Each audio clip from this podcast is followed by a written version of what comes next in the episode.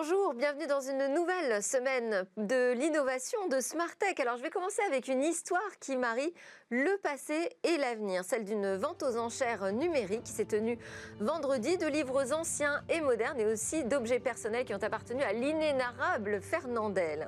Alors j'interviewerai Eric Bossan, un des grands commissaires-priseurs de Drouot, sur les coulisses de cette vente et également sur la bascule numérique d'une institution vieille de 168 ans. Ensuite, au cœur de cette émission, nous parlerons d'e-sport. Est-ce une discipline sportive comme les autres? Ou en passe de le devenir? Alors pour en débattre, j'ai convié des stars. Notamment, j'ai convié un vainqueur de Roland Garros en double en 2014, médaillé olympique en 2012, euh, vainqueur de la Coupe Davis en 2017 et aujourd'hui directeur sportif de GameWard. Je donne tous ces indices, un petite devinette pour les fans de sport. Et puis nous retrouverons notre rendez-vous avec le biomimétisme ou comment la nature peut être une source d'inspiration en matière de santé. Et enfin, on terminera avec l'innovation du jour. Mais d'abord, place à l'interview. Bonjour Eric Beauchamp, vous êtes commissaire-priseur chez Bossan-Lefebvre, une des grandes études de Drouot. Alors, c'est vous qui êtes en charge de la vente aux enchères euh, que j'ai évoquée en, début d'émission, euh, avec des objets qui ont appartenu à l'acteur Fernandel et aussi des livres et des manuscrits euh, anciens. Et ça, c'est passé en ligne. Vous, vous étiez dans la salle des ventes, mais face à vous, pas de public, personne. C'est un peu triste comme contexte, non? En tout cas, c'est très différent de, des ambiances que nous avons l'habitude de, de vivre euh, habituellement. Et effectivement, ben, euh, devant les, contraintes du confinement, euh, nous avions décidé de maintenir cette vente puisque les acheteurs semblaient être motivés pour participer à la vente. Et donc, nous avons choisi de basculer cette vente euh, online. Et alors ça s'est par Internet. plutôt pas mal passé, puisque parmi les objets en vente, vous avez obtenu de belles adjudications. Hein. Manuscrit euh, médiéval, on va voir des images hein, du fin du XIIe siècle notamment, et une estampe qui datait de 1963, qui illustrait une des fables de La Fontaine. Ça fait partie des très belles ventes réalisé euh, vendredi dernier. Voilà, en tout cas, c'était effectivement une, une, belle vente composite de livres et gravures et documents avec effectivement les souvenirs de Fernandel. Et on s'est aperçu que euh, ben, finalement, le, le, le, système Internet permettait de vendre aussi bien un manuscrit à presque 100 000 euros que euh, des, des, gravures, des lithographies à 100 euros. Et qu'on avait le public à la fois pour les choses très précieuses qui peuvent euh, éventuellement terminer dans un musée, ou bien pour des petits objets de collection que les gens ont l'habitude d'acheter en galerie, sur un déballage ou dans une petite vente Et comment on fait pour faire monter ces enchères quand on est à distance et qu'on n'a pas le public, on n'a pas le retour public? Alors, vous avez raison, c'est une vraie question, mais c'est une grosse préparation. C'est-à-dire que nous enregistrons euh, les candidats aux enchères sur les différentes plateformes que nous avions choisies. Donc la principale étant Draw Live, la plateforme de Drouot, qui permet de, fédérer entre guillemets euh, des, acheteurs potentiels sur euh, Internet au travers d'une inscription, d'une vérification de leur identité, etc. Et pour vous donner un ordre d'idée, nous avions à peu près 600 personnes sur Internet et à peu près 100 personnes au téléphone. Voilà, donc ça vous donne l'idée du public que nous avions, pardon, qui permettait ben justement d'avoir euh, non seulement... Mais est-ce que vous pouvez percevoir s'il y a une pression, s'il euh, euh, y a quelque chose de palpable quand même à distance? Oui, parce qu'il y a plusieurs systèmes maintenant d'enchères Internet, et notamment ce qu'on appelle les ordres cachés. C'est-à-dire que quelqu'un va déposer un ordre d'achat, par exemple le manuscrit médiéval qui était estimé, mettons, 8000 euros, eh bien quelqu'un va, de manière secrète, dire, moi je suis acheteur jusqu'à 50 000. Mais il est le seul à le savoir au travers de la plateforme. Et au moment où les enchères démarrent, à 5000 ou à 8000, eh bien tout de suite, les, enchères concurrentes vont euh, s'implémenter automatiquement. Et donc très très vite, on va arriver à 50 000. Et donc là, on sait qu'il y a une grosse concurrence euh, sur un objet. Et c'est presque comme si on avait plusieurs droits qui se levaient euh, dans la salle pour dire 10 000, 15 000, 20 000, 30 000. Voilà. Mais au travers d'Internet. Évidemment, pour les acheteurs Internet, c'est aussi stressant sûrement que lorsqu'ils sont dans une salle des ventes. Et pour nous, ça donne quand même une image de la réussite d'une séquence d'enchères sur un objet. Et ils pouvaient vous voir, ceux qui étaient connectés sur Internet, ils pouvaient vous voir réagir aussi et commenter les enchères? Alors, on commente assez peu, on reste assez sobre. Enfin, en tout cas, c'est la. C'est pas comme un commentateur sportif dont on va parler tout à l'heure. Non, en tout cas, c'est c'est notre manière de faire à l'étude. On reste assez assez sobre dans notre euh, manière de diriger les enchères, euh, mon associé ou moi-même. Mais euh, évidemment, ils ont ils ont l'image. De, de la tribune où je suis installé pour diriger les enchères. Ils voient également l'expert qui annonce les lots.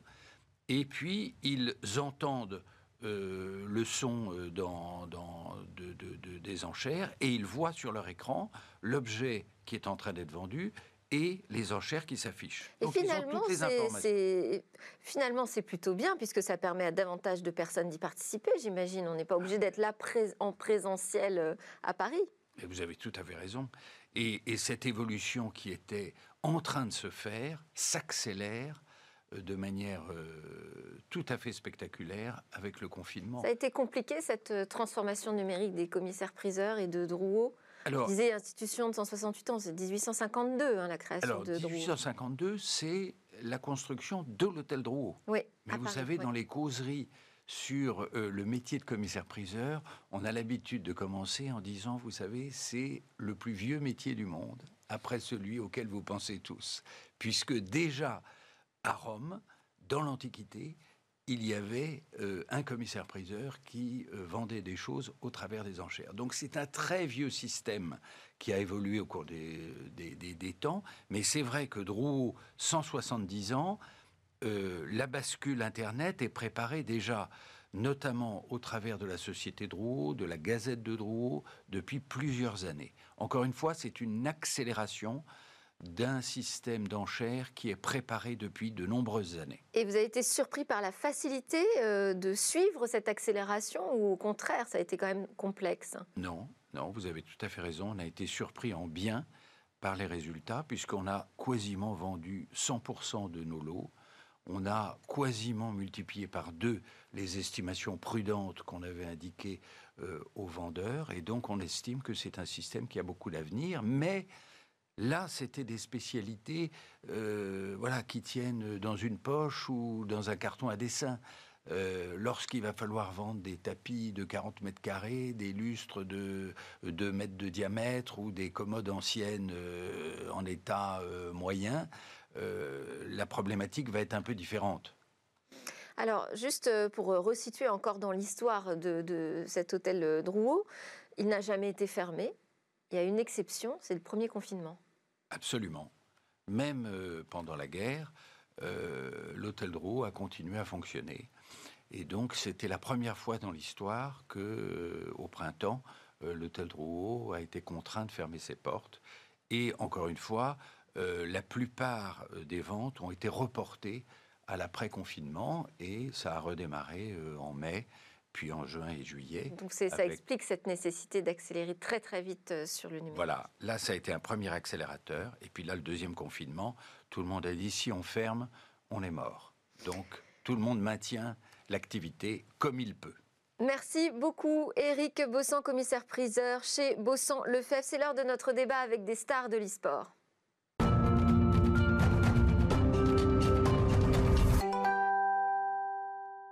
L'e-sport est-il un, sport comme les autres? On en débat tout de suite avec quatre personnalités que je suis très heureuse d'accueillir. Julien Bento, médaillé aux Jeux Olympiques de Londres en 2012, vainqueur de Roland Garros en double en 2014, vainqueur de la Coupe Davis en 2017 et directeur sportif du club d'e-sport tricolore Game One depuis 2019. Et Servan Fischer, gameuse qui a touché à la compétition de haut niveau, actuellement commentatrice d'e-sport, juriste et responsable e-sport chez Women in Games France. Alors nous aurons également en visio un célèbre commentateur d'e-sport spécialisé dans les jeux de combat. Celui qui répond au pseudonyme de TPK est, est également fondateur du Pugilat des Étoiles, qui est un regroupement de talents français qui assure le développement de l'e-sport sur la série Super Smash Bros. Et puis interviendra également Alexandre Rudoni, avocat associé chez Allen et. Spécialisé dans l'industrie du jeu vidéo, il est l'un des conseils privilégiés de Nintendo pour ses problématiques touchant à la propriété intellectuelle. Vous voyez, c'est un beau plateau pour parler d'e-sport. Julien Bento, peut-on euh, savoir pourquoi vous avez décidé à un moment de votre carrière de rejoindre un club d'e-sport? Tout simplement, j'ai été approché par les deux fondateurs de GameWard, Arnaud Moulet et David Laniel. Et ils avaient une vision d'organisation d'un club d'e-sport comme un, club de sport. Et moi, c'était un milieu que je ne connaissais pas du tout. Et du coup, j'étais très intéressé et curieux de voir comment on pouvait justement mettre en place une organisation très professionnelle pour essayer d'accompagner au mieux les, les joueurs professionnels d'e-sport euh, pour les aider à être le plus performant possible et euh, également de d'un petit peu euh, professionnaliser cette discipline qu'est l'e-sport. Vous pourriez nous donner votre définition de l'e-sport? Hum, pour moi, l'e-sport, c'est une discipline. Je sais qu'il y a un débat, est-ce que c'est un sport, pas un sport? Pour moi, c'est une discipline comme une autre, dans laquelle il y a des, des garçons, un peu plus de majorité d'hommes que de femmes, malheureusement. On encore, va en parler tout à l'heure, oui. Qui ont des aptitudes et des qualités euh, donc dans cette discipline, dans certains jeux, que ce soit Fortnite ou euh, League of Legends euh, nous concernant notamment. Et que, bah, au même titre qu'un un jeune est très fort, très doué en musique ou en sport, va, être amené à, à, évoluer dans un environnement cadré, professionnel. Le milieu du sport, je pense, a, a besoin d'avoir ces clubs professionnels pour justement cadrer et encadrer euh, ces, jeunes et cette discipline pour la pour qu'elle puisse durer dans le temps. Et venant de, du domaine du sport euh, traditionnel, vous ne dites pas que c'est un peu exagéré d'appeler ça du sport, de jouer à un jeu vidéo? Moi, je ne dis pas que c'est un sport où je, je, je veux, j'essaie pas de comment dire, de mettre en concurrence euh, le sport et l'e-sport. pour moi, c'est une discipline. Voilà, c'est une discipline. Euh, et il y a des gens euh, qui sont doués, qui sont très forts, qui ont des qualités incroyables dans cette, euh, dans cette discipline qui est l'e-sport, dans les différents jeux, comme je l'ai dit. Et justement, bah, notre but, nous, c'est de, voilà, de, les accompagner et de rassurer aussi, puisqu'on a des jeunes, des joueurs un peu plus jeunes, notamment sur la scène de Fortnite, et de rassurer les parents qui ont un enfant qui est très fort et très doué dans, ce, dans cette discipline, de leur montrer qu'il y a autour d'eux toute une organisation très professionnelle, exactement, euh, qui peuvent les rassurer pour les aider à accompagner leurs enfants dans cette, euh, dans cette voie. Alors, Servan Fischer, on a commencé à aborder la question des femmes dans, dans le jeu vidéo. Je disais, vous, vous étiez une joueuse de compétition euh, de haut niveau, dans les, c'était dans les années 2000. Mm. pourquoi avoir arrêté déjà? Alors déjà, euh, c'est vrai que l'e-sport existe depuis bien avant ça, puisque c'était déjà les années 70-80 aux États-Unis où ça commençait à se développer, les compétitions sur les jeux vidéo. En France, c'est plutôt vraiment depuis une vingtaine d'années. Moi, j'ai pu euh, justement assister un peu à ça et participer aux premières euh, compétitions qui existaient sur un jeu qui s'appelait Counter-Strike, enfin, qui s'appelle toujours Counter-Strike, qui existe toujours aujourd'hui. Et en fait, c'est vrai qu'à l'époque, moi, en tant que femme, j'aimais beaucoup le jeu vidéo, j'avais joué depuis toute petite. Et euh, j'ai adoré la compétition, l'aspect compétitif, l'aspect stratégie, l'aspect équipe. C'est ce qui me plaisait euh, beaucoup dans le jeu vidéo. Et c'est vrai que j'étais un peu la seule femme euh, à participer à des compétitions. Il y en avait quelques-unes, hein, et elles sont encore aujourd'hui des joueuses mais on était très peu et on se posait pas la question de savoir euh, est-ce qu'il y a une différence entre nous, entre les hommes et les femmes, puisque c'est peut-être la grosse différence avec le sport, euh, parce que la définition du sport, c'est effectivement une activité physique, un effort physique, l'aspect compétitif et l'aspect euh, tous les participants doivent répondre aux mêmes règles. L'e-sport, c'est la même chose. Il y a un aspect compétitif. On répond aux mêmes règles. Les compétitions sont mixtes. Et on ne se pose pas la question. Oui. Et après, il y a effectivement l'aspect un peu plus physique qui, qui est discutable parce qu'il y a un effort physique aussi dans l'e-sport mais qui est un peu différent. Et c'est cet aspect-là qui est important euh, pour, euh, pour dire justement qu'il y a peut-être un peu plus une égalité des chances un peu plus forte dans l'e-sport que dans le sport entre les hommes et les femmes, puisqu'on n'a pas besoin d'être forcément plus fort ou avoir un physique euh, voilà, mieux que, enfin, que dans certains sports qu'on peut avoir par exemple dans le rugby ou dans le foot, etc. quoique dans le sport, c'est encore aussi discuté parce qu'il y a certains sports où euh, la différence physique, elle n'est pas si énorme que ça, et on se demande si on peut pas avoir une mixité aussi dans le, sport. Mais l'e-sport, pour nous en tout cas, ça, ça, a toujours été mixte de base. C'est simplement que naturellement, on n'a pas forcément attiré euh, beaucoup de femmes dans ce milieu-là. Et donc, je vous posais la question de pourquoi vous avez abandonné la compétition? Pourquoi abandonner? Bah Justement, alors, c'est un, un mix de choses. Hein. C'est que déjà, être euh, une femme, c'était pas facile dans ce milieu-là, même si moi, j'ai beaucoup apprécié et que les joueurs ont toujours été très, très sympas avec moi et que je me suis bien intégrée. C'est pas facile parce que forcément, on, a une espèce de pression qu'on se met soi-même aussi en étant euh, l'une des seules femmes euh, à se dire il faut que je tienne toujours au niveau. Puis surtout, il faut se rappeler que dans les années 2000, ce n'était pas une discipline qui rapportait euh, de l'argent. il n'était pas encore professionnalisé, enfin ça se professionnalisait pas encore. Euh, on était très peu, il y avait très peu de monde qui pouvait gagner de l'argent. Euh, moi, j'avais pu recevoir, euh, avoir des sponsors, mais c'était des cadeaux qui nous étaient offerts. Ça ne permettait pas de vivre, d'avoir un salaire, etc. Donc, c'est aussi pour ça que j'ai abandonné. C'est le manque peut-être de perspective en se disant, bah, à un moment donné, il faut payer sur le loyer. voilà, j'ai arrêté, j'avais 21, 22 ans. Il faut que je commence peut-être à penser derrière à la suite. Oui, parce que ça, demande de, l'investissement. Ça demande un investissement énorme en termes de, temps. C'est un vrai, ça devenait un vrai travail. Et, et du coup, ben, voilà, on décide d'abandonner un petit peu. J'ai pas vraiment lâché l'e-sport, je suis restée dedans, mais se dire bon, allez, soyons raisonnables, euh, on continue les études, on essaie d'avoir un travail. Puis je savais que j'y reviendrais euh, d'une manière ou d'une autre. Euh, Alors, nous allons donner la parole à Antoine TPK Billy, qui est journaliste, consultant et commentateur d'e-sport. D'ailleurs, avant de vous donner la parole, on va vous écouter en plein travail.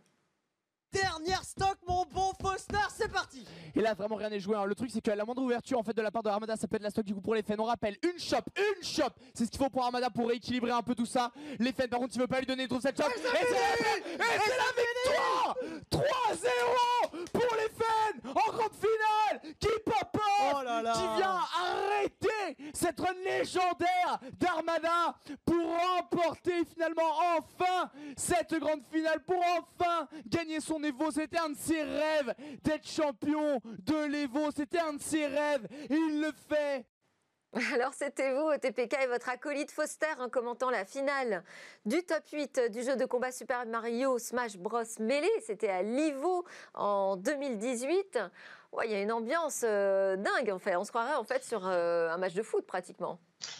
Ouais, d'autant qu'on est sur quand même une, venue, donc une salle où on a quand même plusieurs centaines, voire milliers de personnes sur place. Donc on est sur la côte ouest des États-Unis à ce moment-là, on est à Las Vegas, et nous on est euh, depuis un studio à Paris en fait. Donc euh, on vit là à compétition un peu, mais à quelques milliers de kilomètres de là, et même à plusieurs milliers de kilomètres de là, on ressent quand même la tension et les enjeux autour de, ce match en particulier. Euh, ça a été le cas pendant tout le week-end, puisque évidemment qui dit côte ouest dit horaire de côte ouest. Donc fatalement, ce qu'on a commenté là, c'était à des horaires, on va dire, euh, pas possibles. Et, et qui dit côte ouest dit anglais. Vous commentez également euh, les matchs en anglais? Tout à fait, oui, je suis également commentateur en anglais, donc euh, je voyage également en Europe pour aller commenter en anglais. mon dernier en date de tournoi, bah, c'est juste avant le confinement, c'était à Copenhague au Danemark, du coup, pour un tournoi de Smash Bros, encore une fois, donc un tournoi de jeu de combat, que j'ai encore pu commenter avec mon acolyte, mon acolyte Foster, que vous avez pu entendre notamment. Comment est-ce qu'on devient commentateur euh, d'e-sport, TPK euh, dans un hasard des plus total dans mon cas, puisque euh, un hasard total, pardonnez-moi, un hasard total plutôt qu'un hasard des plus total, mais un hasard total dans la mesure où, euh, eh bien, c'était avant tout en allant dans des événements à côté de chez moi. Donc, je, suis de Lille, donc fatalement, quand il y a des associations qui organisent des tournois, organisent des petits événements, qui diffusent parfois leurs matchs, l'intégralité du tournoi sur Internet, parfois ils recherchent un peu des voix hein, qui pourraient poser justement sur des micros et mettre un peu d'ambiance autour de euh, leurs tournois et événements. Ça a été mon cas du coup euh, à Lille, hein, autour d'une association qui s'appelle la Salty Arena, qui existe encore aujourd'hui, euh, et qui m'a permis de faire mes premières armes, entre guillemets, micro en main sur des événements en grandeur nature. et depuis, alors j'ai du coup eu une petite période pendant laquelle j'ai, on va dire, pas mal voyagé en France tous les week-ends pour trouver un peu ma place dans certains événements évidemment gratuitement, puisque bah, il est hors de question de, au début euh, prétendre à quoi que ce soit. C'est vraiment juste pour voir si déjà ça me plaisait et, euh, ma foi, que faire avec toute cette expérience-là? Et au bout de plusieurs années, du coup, se rendre compte que bah, on a, on a quand même un capital d'expérience qui peut être euh, assez intéressant à rentabiliser et finalement, pourquoi pas le mettre en avant comme compétence professionnelle à proprement parler. Euh, donc voilà, ça a, été mon, ça a été mon parcours depuis maintenant 2016 euh, où j'évolue euh, en commentateur entre guillemets professionnel. C'est un peu différent du commentateur sportif qui fait une école de journaliste. Il est, il est d'abord journaliste et ensuite il commente le sport. Vous, vous êtes plutôt d'abord un gamer? Ouais, c'est ça. C'est vrai que alors c'est des parcours, on va dire, euh, qui sont différents effectivement du euh, parcours journalistique entre guillemets, euh, en cela que bah on a l'expérience, je pense, manette en main du milieu compétitif. là où effectivement dans le milieu sportif, c'est peut-être un peu plus compliqué d'accéder, je dirais, à un environnement professionnel dès le début, ce qui n'est pas vraiment le cas dans l'e-sport puisque on peut en fait en quelques mois, enfin quelques semaines, quelques mois et avec évidemment beaucoup de rigueur, de chez soi accéder à un milieu professionnel, accéder justement à cet écosystème qui a un très gros niveau et par, par conséquent du coup permettre pourquoi pas de prendre le micro et du coup joindre les connaissances qu'on aura, eues jusque là euh, à s'entraîner et à jouer avec des gens qui savent jouer euh, et ma foi des compétences un peu plus d'expression orale classique euh, voilà qu'on pourra du coup désigner comme bah, le commentaire e-sport ou commentaire sportif. J'ai plutôt tendance à dire que le commentaire e-sport et le commentaire sportif sont deux choses vraiment très très étroitement liées je reviendrai euh, à vous tout à l'heure, euh, TPK, merci. Euh, Julien Bento, vous, c'est votre expérience de vrai sportif qui sert aujourd'hui la compétition de haut niveau dans l'e-sport. Quels sont les liens entre les deux? Bah, Dans notre organisation chez GameWard, on essaye, comme je l'ai dit, de bien structurer l'ensemble et c'est de pouvoir apporter une expérience en termes de management, en termes de coaching, que ce soit auprès des, auprès des joueurs ou surtout auprès des entraîneurs des jeux, pour euh, gérer une équipe, euh, tout à l'heure, on parlait du fait que c'était très compétitif et que c'était, euh, il y avait l'aspect stratégique, l'aspect équipe qui était important sur certains, sur certains jeux. C'est le cas, nous, pour notre, euh, notre équipe phare, entre guillemets, de, League of Legends, où voilà, justement, une équipe de cinq joueurs avec un coach, gérer, gérer le calendrier, gérer les victoires, gérer les défaites, gérer les problèmes qu'il peut y avoir en interne entre les joueurs ou avec le coach. Donc ça, ça, ça se rapproche comment dire, euh, très de manière très proche, si j'ose dire, d'une équipe euh, sportive et des problématiques que moi j'ai pu rencontrer dans ma, dans ma carrière. Comment est-ce que vous combinez la complexité de, de, de, justement de les mettre comme des chevaux de course dans une, un état d'esprit de, compétition où ils doivent faire attention à leur hygiène de vie, par exemple, hein, à ce qu'ils mangent, leur diététique, euh, et en même temps leur dire euh, bah, le job c'est quand même de rester assis sur une chaise devant un écran à jouer un maximum toute la journée. Ça c'est le c'est la partie pas encore contradictoire. Ça non, mais bien sûr, et c'est c'est euh, une partie. Vous leur faites faire quand même du petit des footings le matin? Oui, c'est pas c'est pas tous les matins. On essaie de cadrer, de planifier, enfin de, de, mettre un cadre en place euh, parce qu'on chez GameWorld on croit à ce à ce modèle-là, surtout dans le dans le futur. Et euh, en même temps, pour attirer encore d'autres investisseurs et d'autres partenaires, on veut montrer que on veut sortir de la caricature du joueur e-sportif un peu geek qui euh, passe le temps euh, devant euh, son écran, qui mange pas très bien, parce qu'on est persuadé que sur du long terme, ça va améliorer sa performance s'il y a un certain cadre au niveau nutrition, sport, sommeil, et que s'ils arrivent à être un peu plus, comment dire, professionnels là-dedans, ils seront meilleurs et ils dureront plus longtemps. Donc c'est compatible, c'est possible. Pour l'instant, ils n'en sont pas conscients. Oui. C'est nouveau pour eux. Euh, c'est des choses qu'il faut arriver à justement à, distiller, mais avec parcimonie. On n'impose, on n'impose pas, et c'est pas un militaire. Euh, on perd pas de vue que l'objectif premier, c'est qu'ils soient performants devant leur écran euh, le soir quand il y a les matchs de League of Legends ou, les compétitions de Fortnite. Mais euh, et, que dans l'absolu, qu'ils mangent des frites à midi ou du quinoa ou des pâtes, si j'extrapole, ça va pas changer leur performance à court terme. Mais euh, sur du moyen long terme, c'est tout un ensemble qui va faire qu'ils vont être un petit peu meilleurs. Alors comment ça se passe euh, pour euh, les femmes dans l'e-sport? Est-ce qu'elles travaillent au sein d'équipes avec des garçons? Comment ça s'organise? C'est un gros sujet. Je pense que l'inclusion, la diversité, ça va être hyper important dans les années à venir dans l'e-sport parce qu'on a un très gros retard qui n'est pas très justifié puisque justement il n'y a pas cette différence physique qui devrait y avoir euh, comme on peut trouver dans le sport. Donc euh, effectivement, euh, pas de femmes, très peu de femmes aujourd'hui à niveau professionnel. C'est-à-dire qu'il y a des joueuses, hein, on le voit, que voilà la moitié des personnes qui jouent sont Comment on fait alors pour déverrouiller ça? Ah, c'est une, ça, c'est une bonne question. Qu'est-ce que vous mettez en place comme action, comme action typiquement en fait, chez Women in Games? C'est multifacteur, puisqu'en fait, euh, déjà, euh, il y a les, problèmes effectivement de toxicité, de harcèlement euh, que peuvent subir aussi les hommes, hein, mais envers les femmes, des fois, c'est un peu plus violent et c'est un peu plus dur. Ça crée une barrière aussi à l'entrée. mais il n'y a pas que ça. Il y a maintenant rattraper un peu le retard de niveau, puisqu'il n'y avait pas assez de femmes aussi dans l'e-sport. Et du coup, aujourd'hui, quand elles s'y mettent, parfois, elles ne mettent pas le même temps et le même investissement dans l'e-sport. Et derrière, elles se retrouvent avec un niveau moindre et elles n'arrivent pas à performer. Et, et ensuite, à se faire recruter par des équipes. Donc, là, c'est une question d'entraînement, là aussi. Il faut une, une question d'encadrement. Il y a un peu de tout. Il y a de l'encadrement, elles ont besoin d'être encadrées et aussi on a besoin d'attirer plus de femmes parce qu'aujourd'hui, c'est beaucoup plus mathématique qu'autre chose. C'est-à-dire que vous allez avoir beaucoup de joueurs, il y a une grosse compétition entre joueurs et pas autant de femmes que ça. Donc du coup, forcément, statistiquement Parce que ça les attire moins ou parce qu'on les laisse moins rentrer dans ce domaine? Non, mais je pense que, euh, euh, comment dire, Julien Mento. Dans la, dans, dans la professionnalisation de la discipline et de l'encadrement, ça peut aider aussi à ce qu'il y ait plus de femmes euh, qui, qui, arrivent parce que les rythmes sont difficiles quand c'est pas.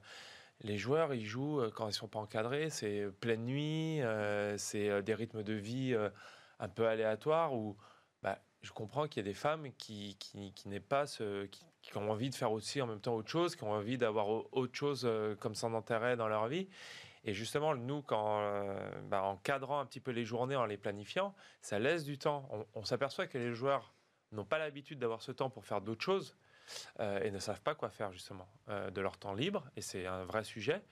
Mais euh, justement, je pense que ça peut amener plus de. ce cadre peut permettre un meilleur équilibre aussi dans Exactement, la Exactement, un meilleur équilibre, une meilleure hygiène qui fait que les femmes vont se sentir plus à l'aise. Alors, j'avais dit qu'on avait avec nous également un avocat, Alexandre Rudoni, qui est euh, connecté, avocat spécialisé dans l'industrie du jeu vidéo associé chez Alan et Ovry. Alors, il n'est pas encore connecté, donc euh, excusez-moi. On va revenir à vous, TPK. Je voulais savoir où est-ce qu'on peut trouver ces grands joueurs d'e-sport? Où est-ce qu'on peut les voir? Il faut aller sur Twitch, il aller sur YouTube Quelles sont les plateformes? Je dirais qu'aujourd'hui, vous avez euh, plus ou moins euh, des. Enfin, dès qu'il est question de, numérique euh, ou tout du moins d'e-sport, vous trouverez la plupart de ces joueurs sur n'importe quelle plateforme véritablement qui propose de la, diffusion, que ce soit en direct ou en différé vraiment. Donc vous les avez déjà cités hein, pleinement, du Twitch, du YouTube, euh, Dailymotion, pourquoi pas, euh, mais d'autres euh, médias typés réseaux sociaux purs. Hein. il y a forcément des images, des compilations ou des moments forts de matchs ou d'affrontements qui traînent sur ce genre de plateforme. Évidemment, la plateforme numéro une pour consulter de l'e-sport aujourd'hui, c'est la plateforme Twitch, hein, détenu par Amazon, euh, qui va faire le relais de beaucoup de compétitions euh, en semaine et en week-end. Hein. Alors c'est pas du tout, euh, c'est pas du tout, comment dire, une règle, mais on va dire que la plupart des organisateurs vont venir sur cette plateforme-là parce que c'est la plateforme qui touche le plus et connecte le plus rapidement avec des gens qui consomment de l'e-sport au quotidien. donc voilà, c'est un peu sur cette plateforme-là que va se passer, que vont se passer la plupart des affrontements et, et des matchs, on va dire prochaine compétition à suivre, TPK Prochaine compétition à suivre, euh, eh bien écoutez, pour ma part, c'est euh, eh bien un jeu de combat qui s'appelle Dragon Ball Fighters, issu du coup de la licence Dragon Ball hein, que vous connaissez, euh, je pense. Si vous ne la connaissez pas, c'est ce manga japonais déjà des années 80. c'est un jeu de combat du coup qui oppose pas mal de pays les uns contre les autres à l'issue de sa troisième saison du coup, puisqu'il fonctionne en saison.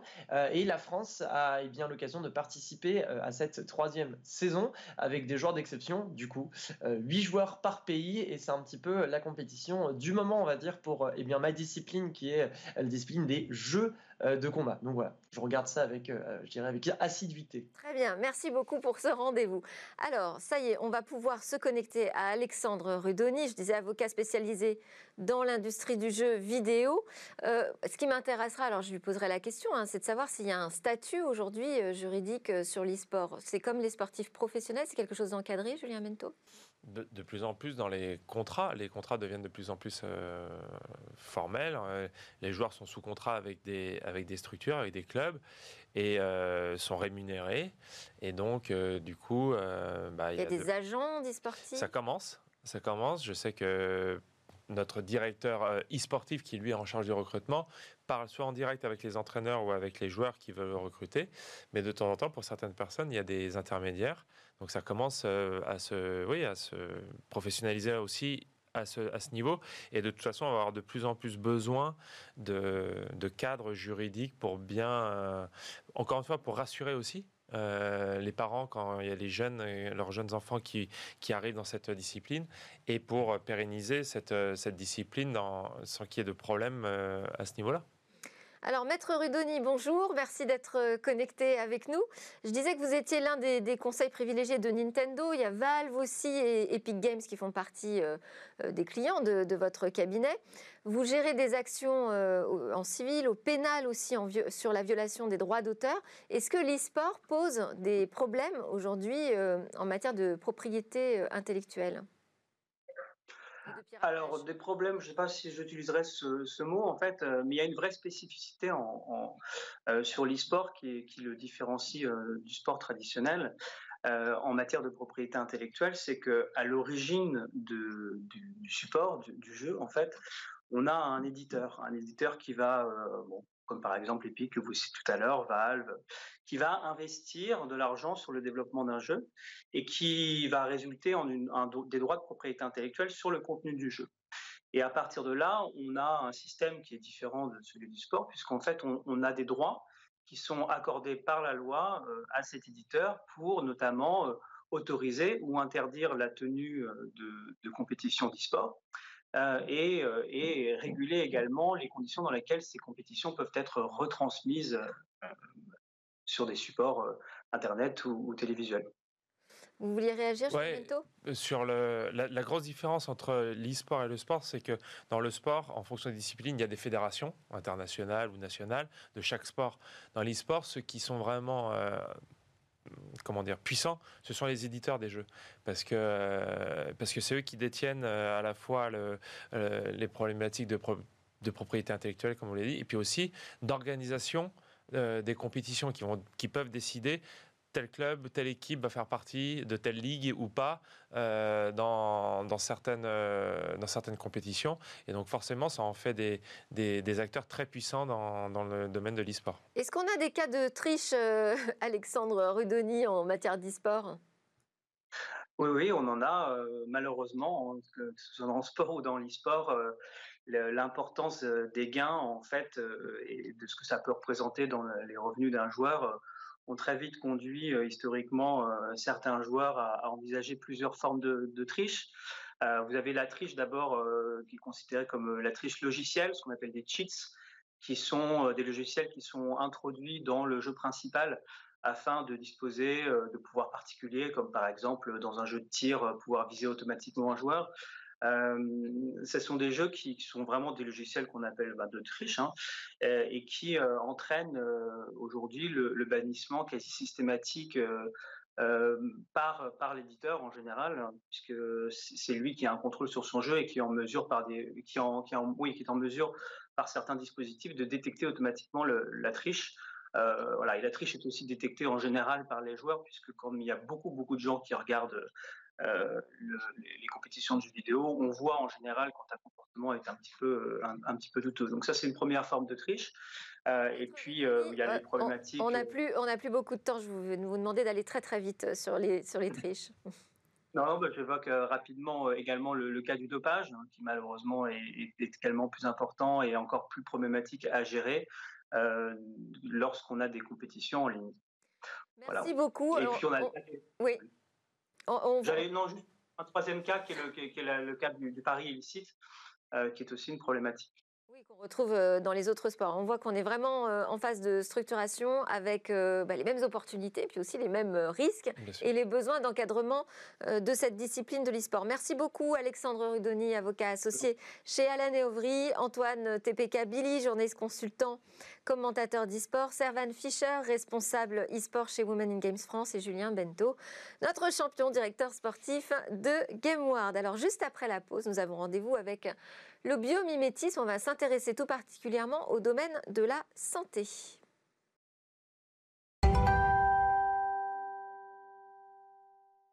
Nous sommes de retour pour la suite de Smart Tech et notre rendez-vous avec le biomimétisme et Sidney Rostand, PDG et fondateur de Bioxégie. Bonjour Sidney. Bonjour Delphine.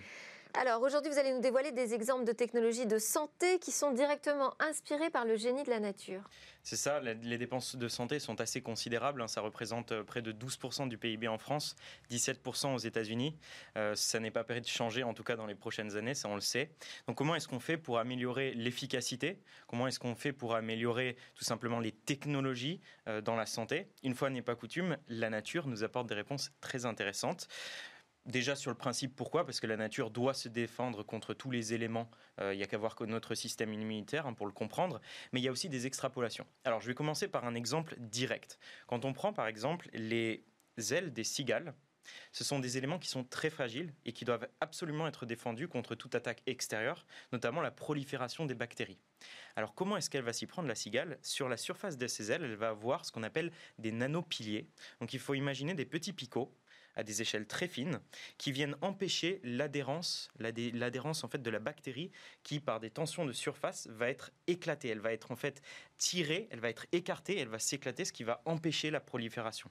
Ça, ça a été repris par des universitaires de Bristol qui ont créé des surfaces en fait en reproduisant ces petits picots des ailes des cigales, mais sur des polymères ou sur de l'aluminium par exemple. Ça peut être utile pour empêcher la prolifération bactérienne sur des surfaces dans les hôpitaux, dans les centres médicaux, etc., etc. Et pourquoi pas un jour sur les barres de métro, ça pourrait être intéressant. Donc ça montre à quel point on peut créer finalement des surfaces anti-prolifération de bactéries sans utiliser des produits chimiques. C'est une belle technologie. Et c'est au niveau nano, on le sentirait ou pas, euh, pas du au toucher? Pas du tout. Vous le sentez pas. C'est une rugosité qui est tellement euh, fine que vous ne le sentirez pas du tout au toucher. Ça peut se mettre sur un écran de téléphone portable, ça peut se mettre peu, un peu n'importe où.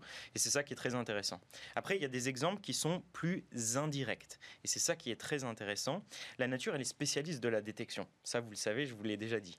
Quand on prend la crevette menthe, par exemple, la crevette menthe, c'est un crustacé euh, assez spécifique qui a probablement la vision la plus élaborée du monde animal. On le voit très bien à l'écran. Elle a des yeux qui sont très spécifiques et qui sont capables en fait de détecter la lumière polarisée.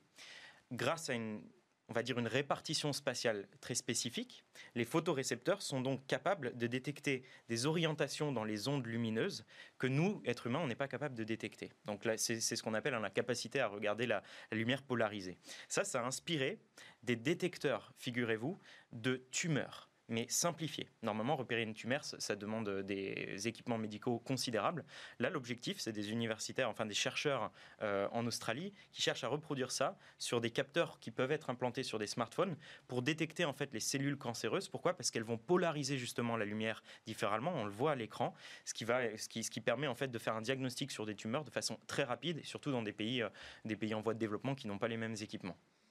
Troisième exemple, un dernier exemple? Très rapidement, euh, le troisième exemple, c'est aussi une sorte de surface, un revêtement, la Nepenthes alata c'est une plante carnivore qui a une sorte d'urne qui vient piéger les insectes. En, gros, les insectes ne peuvent plus en ressortir. Comment est-ce qu'il s'y prend Sur sa surface, elle va avoir une double euh, stratégie, une stratégie à grande échelle, on va parler d'une nanomètre environ, qui va être très lisse, donc ça empêche l'accroche des griffes des insectes, et une échelle encore plus fine, vous allez avoir finalement des petits picots aussi, qui empêchent l'adhésion des poils euh, adhésif en fait des insectes. Donc les insectes glissent sur cette paroi-là. Si on reprend cette double stratégie sur des revêtements, ça permet, ça permet d'éviter la coagulation et le dépôt aussi de bactéries sur des éléments de transfusion. Alors les éléments de transfusion euh, sanguins par exemple vont, toujours coaguler ou il va toujours avoir de la coagulation. Vous pouvez aussi avoir des complications dues aux bactéries. Ça c'est des recherches qui sont faites à Harvard pour améliorer ces équipements-là, améliorer leur fiabilité et améliorer leur, leur, euh, leur sécurité. Merci beaucoup, Sidney Rostand, pour ces nouveaux exemples du génie de la nature qui nous inspirent dans le domaine de la santé dont on a grandement besoin en ce moment. Je rappelle que vous êtes euh, PDG et fondateur de Bioxégie.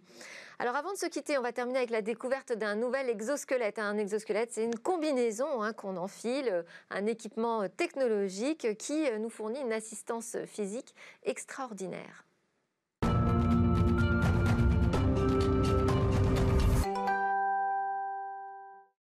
À quoi ressemblera demain chaque jour Cécilia Sévry? Partage avec nous le de ses trouvailles. Alors aujourd'hui, elle va nous présenter depuis son lieu de confinement un exosquelette intelligent. Allez, on regarde tout de suite. Bonjour Delphine. Alors vous le savez, cette année, c'est un Français qui a remporté le prix Nobel de chimie. Euh, moi, je vais vous parler d'un prix qui ressemble un petit peu au prix Nobel. C'est le prix Galien et c'est aussi une innovation française qui l'a remporté. Une technologie lauréate de la société Wondercraft qui a créé un exosquelette intelligent. Elle a remporté ce prix en partenariat avec le laboratoire américain Shirley Ryan Ability Lab. Alors j'ai pris contact avec Mathieu Maslin qui est le cofondateur de Wondercraft. Euh, il m'a présenté cet exosquelette qui contrairement aux autres ne nécessite absolument pas de béquille ou de rampe pour être utilisé par le patient à part le treuil qui est toujours utilisé pour maximiser la sécurité du patient. En fait, euh, cet exosquelette donne une véritable stabilité et un équilibre aux patients. C'est la grande différence avec les autres euh, produits déjà sur le marché. Sa structure est métallique, elle s'ajoute avec euh, s'ajoute à ça une coque en plastique équipée d'une mousse et d'un système biocompatible. Le patient est glissé dans l'exosquelette, une ceinture vient maintenir le tout au niveau de la taille et un dossier maintient le dos bien droit. Dans cette ceinture à bretelles, en fait, il y a des capteurs qui détectent les mouvements du haut du corps et c'est là la véritable évolution dans cette technologie parce que à l'intérieur, il y a une carte mère. Elle réceptionne les données de ces capteurs dans, le, dans la ceinture, mais aussi des capteurs qui se trouvent au niveau des jambes, des articulations et des pieds. Les signaux envoyés à la carte sont des informations précieuses qui permettront à l'exosquelette de s'adapter à vos mouvements. Si vous vous penchez en avant, Atalante comprendra. Atalante, euh, c'est le nom en fait hein, de cet exosquelette qui lui est donné pour l'instant. Donc si vous vous penchez en avant, Atalante comprendra que vous voulez aller en avant et marcher. Si vous vous penchez en arrière, il comprendra que vous voulez ralentir. Et chaque mouvement comme ça du haut du corps va être interprété. C'est possible ça grâce aux algorithmes développés par Wondercraft. Et comme dans toute technologie, robotique dynamique, sa performance repose sur sa capacité à réagir vite. Ici, la situation est réévaluée mille fois par seconde. Alors Atalante peut donc, peut donc accélérer ou bien ralentir en fonction des informations envoyés par les capteurs. En plus, il y a aussi des modes programmés, une sorte de pilote automatique adapté aux situations récurrentes. Par exemple, pour s'asseoir sur une chaise. Comme le premier mouvement est aussi de se pencher en avant, il suffit d'appuyer sur un bouton, que ce soit le patient ou même euh, la personne qui s'occupe de sa rééducation. Il suffit d'appuyer sur le bouton pour qu'Atalante comprenne qu'il ne va pas devoir marcher mais bien s'asseoir. Le dispositif permet aussi de se pencher pour ramasser un, objet, très utile dans le cadre de la euh, rééducation. Il permet aussi de faire demi-tour. Et puis si tous ces mouvements sont possibles, c'est bien sûr grâce au machine learning. Et pour ça, pour apprendre à faire la différence entre les bons et les mauvais pas, un exosquelette marche 50 000 pas par jour dans les bureaux de Wondercraft. Les données précieuses qu'il recueille permettent d'améliorer constamment les algorithmes de la société. Alors la cible de cette technologie, ce sont bien sûr les hôpitaux et les centres de rééducation. En France, on trouve Atalante en 5 exemplaires répartis dans des centres spécialisés. On en trouve aussi un au Luxembourg et deux aux États-Unis.